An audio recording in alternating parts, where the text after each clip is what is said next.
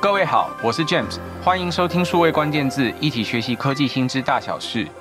在前几集的数位关键字，我们特别提过短网址，提到它几乎是现在做数位行销为了追踪数据、贴文必备的工具之一。但其实更多在做现代生意的朋友们，常常上网开店的第一件事，就是得学会要买一个 domain name，一个域名，对应到都是数字，看似由一群乱数所组成的一串 IP。到底怎么买域名，又怎么去做设定，就有些门槛。在这一集的数位关键字，为你找回一阵子没听到声音的老朋友，AWS 社群英雄奖灯尾 Ernest 来一起为你拆解域名，还有背后该学会的关键字。让我们欢迎 Ernest。Hello James，Hello 数位关键字的各位朋友们，我又回来啦。Ernest，听说你也常常被问到这个问题：什么是域名？什么又是 IP？为什么域名很重要？听说你都回答到不太想回答了。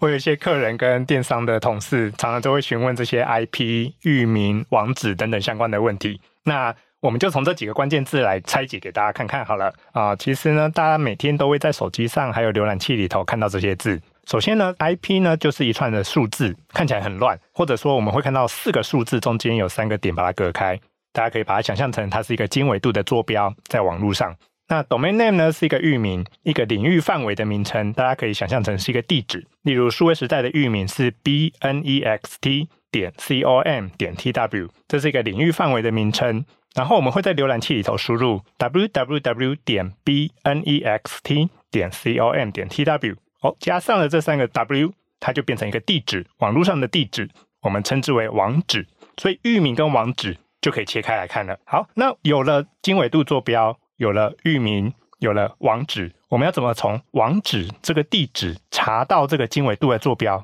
来做导航呢？所以我们就需要一本地址簿。这个地址簿的服务呢，放在网络上，我们就称为 DNS。这个 DNS 呢，就是我们刚才注册的这个 domain name。D N 的这个缩写，那 S 呢？它就是提供这个服务的主机。所以呢，在一个域名的主机里头，在一个 D N S 的主机里头，我们会存放很多本的地址簿给大家来做查询。接下来，我们来举几个对比的例子。比如说，我今天想要从捷运站走到数位时代的大楼，我想来找 James，那我就需要知道大楼的地址，但我不需要知道这栋大楼的经纬度，只要导航软体啊，或者是地址簿自己知道就好了。所以呢，我就在浏览器里头输入数位时代的官网的地址。这个网址，那我输入了之后呢，我不需要知道数位时代主机的这个 IP 的数字，好，那这样子就很像是在 DNS 上面做这个查询。接着呢，例如大楼的地址是台北市大安区光复路一百号，那我们对比一下，我们输入的网址是 bnext 点 com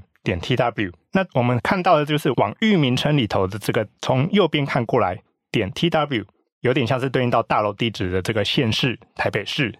然后点 com 呢，很像是对应到大楼地址里头的行政区域大安区，bnext 对应到的就是这个街道光复路一百号。所以这里大家可以留意到一个小技巧，中文地址跟英文地址呢，它是颠倒过来的。所以在看网域名称的时候呢，大家就可以用英文地址来做思考，从右边到左边来做对应。这跟我们的在中文的地址从左边到右边是颠倒的。Ernest 刚刚解释到的 IP，其实它是一大串的数字，它有可能是四个数字用三个点去分开来所组成。当然，这数字里面可能有些规则。那现在可能还有另外一种流行的范例，它是 IPv6，它是由六块不一样的英文加数字所组成，中间也是用点来隔开。对于大家来说，很有可能这些名词或这些数字都很难记，这些呃符号通常也很难去记得。那在网络上到底要怎么去查这些地址呢？通常我们会跟人一样去记一个我们常常熟悉的地理位置的地址。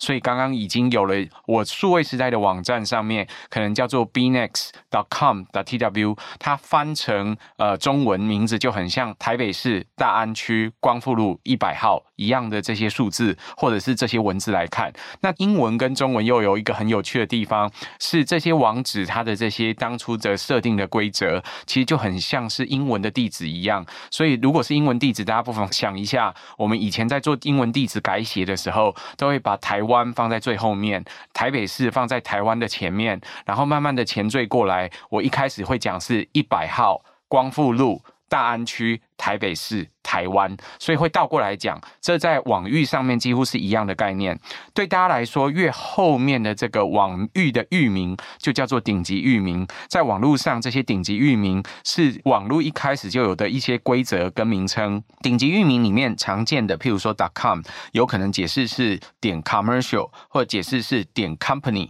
它意思通常是指说是商业机构来使用的这些网域名称。所以最常见的除了 .com 之外，常见的还有 e DU 是给教育机构来使用的，GOV 是给政府机构来使用的。这些网域域名在不同的年代，其实它都有一些规则。通常域名是先到先得，就是先注册的人可以先拥有这个域名。所以大家可以想象，如果当初有这些顶级域名刚出来，可以给大家注册的时候，就会有非常多人去注册，尤其是常见的一些名称。那我想，对于很多顶级域名来说，现在无论是 .com、打 .edu、打 .gov，或者是甚至 org 或 net 等等这些常常见到的这些域名上面，都已经有很多人在注册了。那另外一种常常见到的地方性的顶级域名，譬如说点 tw，这是台湾常见的地名，或者是现在台北市也有一个点 Taipei 常见的域名等等，在不同的国家或地区，可能都有这些顶级域名名称。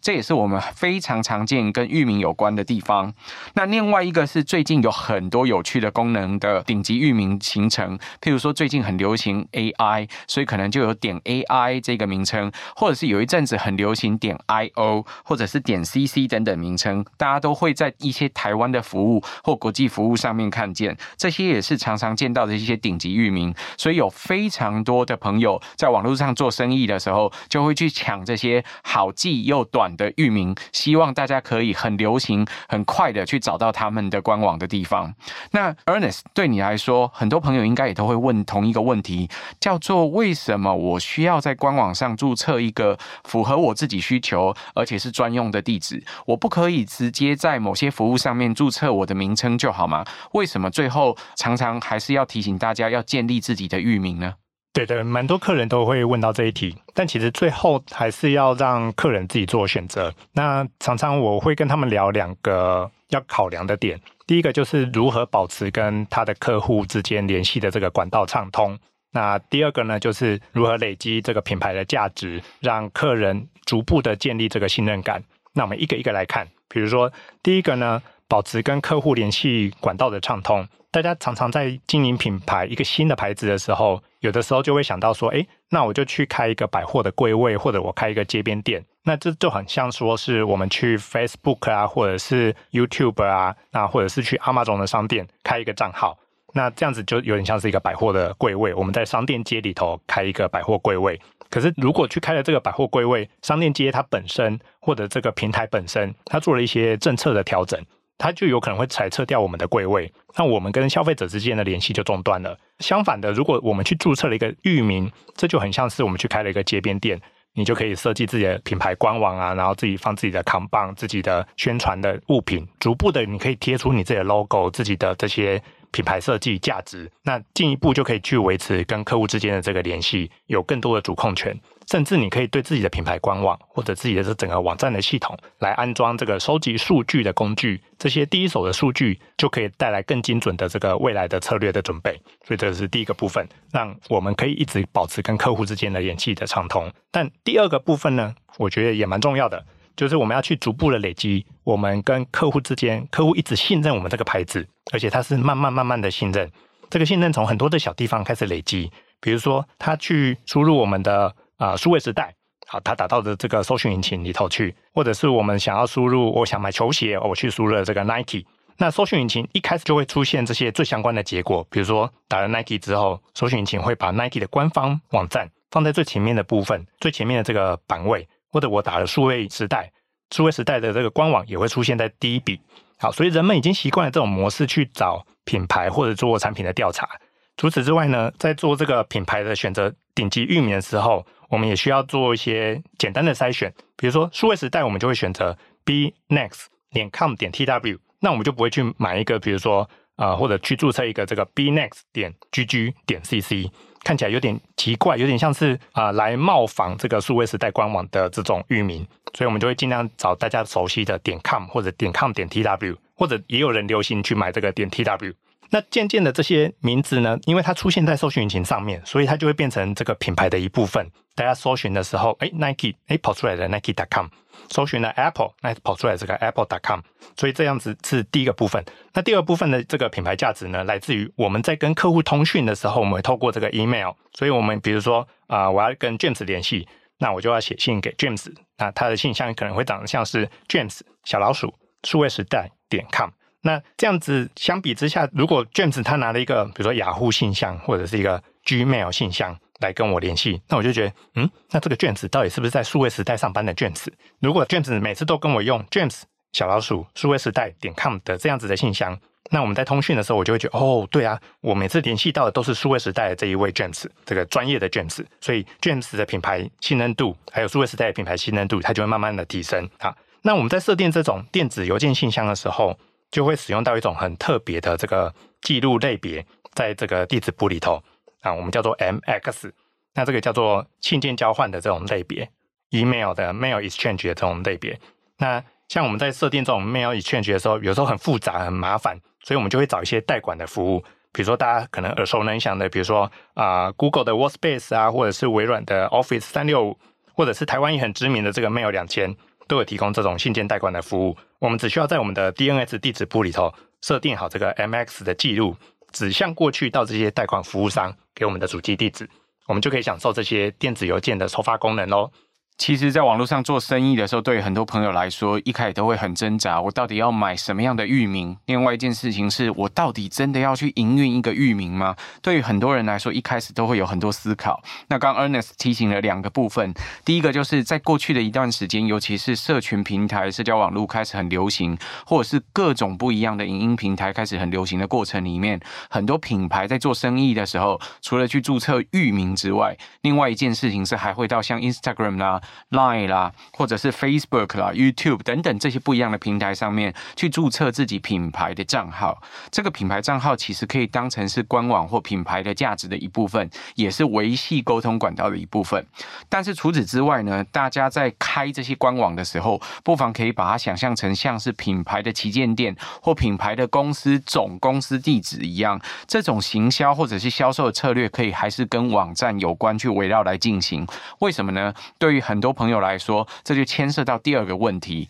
是我们很多时候在网络上做生意的时候，我们需要累积信用。大家不妨想象一下，现在常常大家上网的一种搜寻的习惯，会搜寻这个品牌的关键字，譬如说搜寻刚刚讲到球鞋的品牌，或者搜寻像是数位时代。你在网络上搜寻数位时代的时候，你搜寻到如果是一个奇怪的网络结果，譬如说它的网址看起来很奇怪，是一连串的数字，或者是看起来是。不是台湾的这个网址，看起来好像哪里就怪怪的。那大家也可以想象，如果我们在写信的时候，跟这一个属于这个品牌的人要联络的过程里面，他用的是一个相对是公共的或者是免费的服务，譬如说常常见到的 Hotmail.com 啦，或者是 Gmail.com 或 Yahoo.com.tw，你就有可能会觉得这个联络人是不是不够专业，或者是这一个品牌的营运是不是还不能支撑一个专门的网址或者是 email 所对应的服务，对于顾客的个人资讯是不是没有足够的安全保障等等，有可能会有这样子的质疑。那事实上，要做这些专业的官网，或者是要做这些专业的 email 服务，都需要有一定的资讯水准或一定的资讯水平，需要交给专业的专家来协助你做基本的设定。要做好这些基本的设定，可能会用到很多耳熟能详、需要付费的 SaaS 的订阅版的服务，例如刚刚 Ernest 提到的 Google 或微软。或者是台湾知名的 Mail 两千都有提供这些相关的服务，我想对于大家来说，这都是一个很好用的参考。所以对很多朋友或者是对于品牌来说，他要累积信任度，事实上就可以运用到这些工具。Ernest，我也要问一个问题。那我们已经有地址簿了，而且我们常常见到的一些官网，譬如说看到数位时代的大楼，我知道进去了这栋大楼之后，如果没有特别的对应，可能都会先到一楼的柜台去指向，说到一楼的柜台再去问说里面我要有些什么东西。可是我有时候看到这个网址上面，除了域名之外，在前缀上面可能会加上三个 W triple W W W W 点 b n e x 点 com 点 T W 之外，我也会看到后面有一个。斜线，那个斜线后面还会再加上一些其他的字串，譬如说咖啡，或者是牛奶，甚至是茶，然后后面再加上是黑咖啡，或甚至白咖啡、红咖啡等等，有这些不一样的字，这个斜线的前后又分别代表什么意思呢？很棒哎，这个题目，这个斜线呢，我们可以把它理解成就是这栋大楼的大门，这个大门之外呢，就是斜线的左边。我们依照这个地址簿要查到这个地址，所以斜线的左边是一个地址网址。好，那斜线的右边呢，它就会是一个进到这个大楼之后，比如说这个大楼是一个大超市。好，那我们进到这个超市之后呢，斜线右边就是在这个大楼里头，我要找到一个东西，比如说你刚刚要找的这个牛奶啊、咖啡啊、茶。那我们右边的这个部分就是要找到咖啡、牛奶、茶的这个货架。好，比如说我们走进一间超市。那店员可能就会引导我们说：“哎，那个你要找的这一类都是饮料区，饮料区是后面那个第七、第八排货架那个位置。那你面对那个货架的时候，左手边可能都是咖啡，那中间放的是牛奶，右手边放的是茶，然后右手边的上层可能是放红茶，下层可能是放绿茶，这些就会形成在我们的这个输入在浏览器上面斜线的右边，可能我们会先斜线 Tea 茶，然后再斜线 Black Tea 或者斜线 Green Tea。”所以你会看到很多层的斜线，其实它是有一层一层的脉络。先从斜线的左边找到这个大楼，找到这间超市，然后进了这个斜线，进了大门，进到斜线的右边，我们可以找到茶的这个货架。然后找到茶的货架之后，在第二条斜线，我会找到哦，上面的地方可能放红茶，下面的地方可能是放绿茶。为什么会特别问这一个跟网址有关的左右两边的问题呢？对很多朋友来说，如果在网络上逛一些常见的网站，这个听起来是很熟悉的一个段落。但大家不妨把它想象一下，如果你在台湾都生活过，你大概进便利超商，或者是进到很多不同的超市，大概都会有一样的感觉，甚至到全世界都会有一样的感觉。先进去一家超市的时候，呃，一开始可能看到的都是一些生鲜区，有蔬果、有蔬菜等等不一样的地区，接下来是有一些肉类或海鲜，然后左手边可能会有一大堆的干货或其他的生活日用品等等。那这些不同的日用品或这些蔬菜区，它分别摆置的方式都不太一样，但是它都很固定，有一个模式。你进到这相关的连锁的超市，它看起来每一家的摆设都很像，所以你大概稍微晃一下，就会知道你需要找什么样的牛奶啊，或者是咖啡啊，需要到哪一个排去，或者是哪一个货架上可以找到。它这个是方便你去寻找，所以像是有一个习惯一样，你进到一家店就知道要怎么去逛这家店的习惯。进去超商也一样，我想在台湾逛超商，大家大概都有想象，是会有一排的零食柜，跟一排的泡面，还有另外会有一排的饮料等等，有这些不同的排次。你走进去看的时候，一开始你就会知道，如果我要拿饮料，我应该直直走到底去找到冰箱，在冰箱里面最左边跟右边可能分别有摆啤酒。咖啡跟茶，我只要到那个段落，我就可以找到我所需要的东西。那对于一般的 user 来说，他如果在网络上逛这些不同的网址的时候，斜线的后面直接摆的是什么后缀词，也会常见的，它后面就表示有哪些资源。所以无论是写程式的人想要重新摆货架，做行销的人想要重新做数据，或者是想要让使用者有一样的行为的时候，只要后面摆出一样的字眼，大概就是一样的逻辑的意思。这就跟货架或者是资料的排序有一样的效果。今天很谢谢 Ernest 来帮我们分享跟网址或网域有关的一些知识跟关键字。